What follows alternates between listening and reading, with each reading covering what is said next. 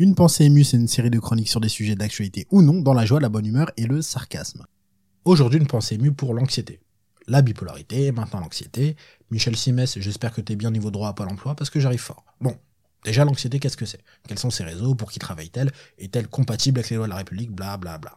L'anxiété, c'est une réponse de ton cerveau à une situation potentiellement stressante. Je précise potentiellement, c'est important pour la suite. Et cette réponse, elle peut se caractériser de plein de façons. Crise de panique, mobilisation de toutes les ressources de ton corps, dont tes capacités sensorielles, vertige, acouphène, soudaine envie d'allumer la télé et mettre BFM TV, pour comparer et te dire que toi, niveau délire et psychose, en fait, ça va, bouffée de chaleur, etc.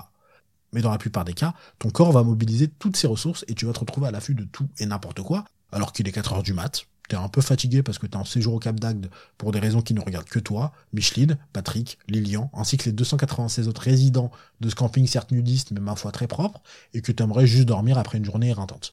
Le souci de l'anxiété, c'est qu'elle peut frapper vraiment n'importe quand selon qui on est, nos peurs, nos croyances et nos faiblesses qu'on a tous. Pour certains, ça va être au cours d'une réunion, d'autres pendant un spectacle de cirque alors qu'ils étaient persuadés que les clowns ça se faisait plus, et d'autres encore parce qu'ils arrivent en réserve pendant qu'ils conduisent et que comme le trois quarts des voitures, quand t'es en réserve, il te une marge d'à peu près 20 mètres. Mais le pire, c'est la crise d'angoisse, la crise de panique. Par chance, j'en ai fait une seule dans ma vie.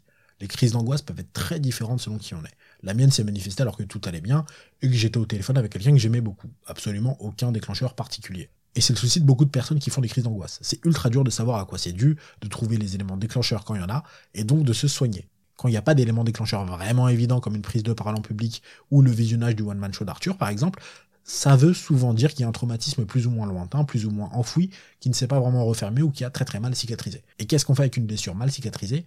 Non, Xavier, on fait pas un tatouage tribal autour. Tu sais même pas épeler le mot tribal, et on a dit qu'on ne tatouait pas ce qu'on savait pas écrire. Ce qu'on fait, c'est notamment qu'on peut prendre des anxiolytiques. D'ailleurs, Simer, les médecins traitants, qui distribuent les plus forts anxiolytiques avec autant de vigueur et d'efficacité qu'un CRS un peu chafouin en manif place de la République, bravo les gars.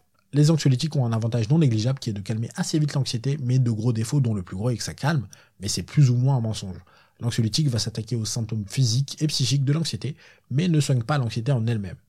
Pour dire ça plus vulgairement, c'est comme si tu faisais une dépression, et au lieu de te prescrire un antidépresseur qui ont un effet réel à moyen long terme, même s'il faut toujours les coupler avec un travail thérapeutique et non médicamenteux, on te prescrivait un médicament qui t'empêchait de pleurer par exemple. Alors, c'est cool niveau des hydratations, mais le problème est toujours là et il faut l'attaquer à la source. Et comme pour la dépression et d'autres troubles psy, l'anxiété nécessite souvent une psychothérapie. Le seul souci des psychothérapies, qui n'a absolument rien à voir avec les compétences des gens qui les font, rassurez-vous, c'est que souvent les psychothérapeutes sont des psychologues. Il y a des psychiatres psychothérapeutes, mais qui sont beaucoup, beaucoup moins nombreux. Et il n'y a absolument aucun souci de compétence de ce que j'ai vécu et entendu, mais les psychologues ne sont pas des médecins. Donc, hors centre médico-psychologique ou hôpitaux, ils sont payants et non remboursés. On touche là une grosse limite de notre système de santé psy en France, sur laquelle je pourrais faire 10 minutes, mais pour résumer la chose assez rapidement, en général, quand tu es dans un état qui commence à être dur à gérer ou que tu sors d'hôpital et que tu es plutôt fragile, tu vas pouvoir, en théorie, assez rapidement avoir accès à une consultation chez un psychothérapeute en CMP ou à l'hôpital, pour soit éviter que ça empire et que tu finisses à l'hôpital, soit essayer de reconstruire quelque chose et éviter que tu rechutes. En plus de tes consultations avec le psychiatre. Si tu as l'occasion et ou les moyens de voir un psychothérapeute assez souvent, ça va te permettre de construire ou reconstruire une base beaucoup plus solide sur le long terme que si tu as uniquement un traitement.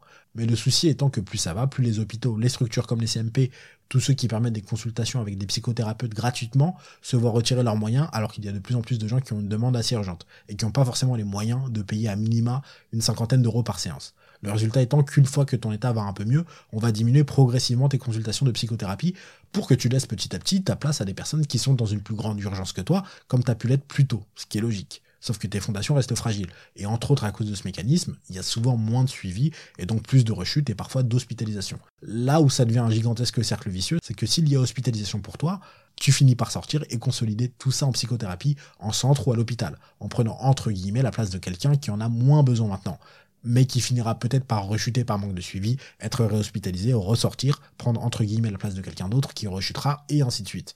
Le problème est donc clairement le manque de moyens à l'hôpital public et en psy qui est toujours la branche délaissée de l'hôpital public. Pour finir, je vous partage une petite réflexion personnelle. J'arrive pas à comprendre comment ça se fait que depuis mon adolescence, j'ai une visite gratuite chez le dentiste, ce qui est très cool, mais que je dois payer pour m'occuper de tout ce qui me permet de parler, marcher, réfléchir, vivre, aimer, ma tête. Comment ça se fait qu'on répète aux enfants de se brosser les dents tous les jours, mais que c'est beaucoup moins courant de voir quelqu'un dire à son enfant qu'il doit s'occuper de ce qu'il a dans sa tête et ne pas hésiter à parler de ce qu'il ressent ne serait-ce qu'une fois par semaine? À vrai dire, je me fous beaucoup plus de perdre toutes mes dents que de perdre ma tête. Même si ce serait quand même très chiant. Hein. Mais on fait d'excellents dentiers. Mais pour ce qui est de la tête, on n'a pour l'instant aucun substitut. Donc je pense sincèrement qu'on devrait insister et expliquer aux gens de s'en occuper avant qu'ils finissent par la perdre. J'espère que cette chronique vous a plu. Il y a un lien Linktree en description vers mes autres projets et ma chaîne YouTube. N'hésitez pas à aller jeter un coup d'œil.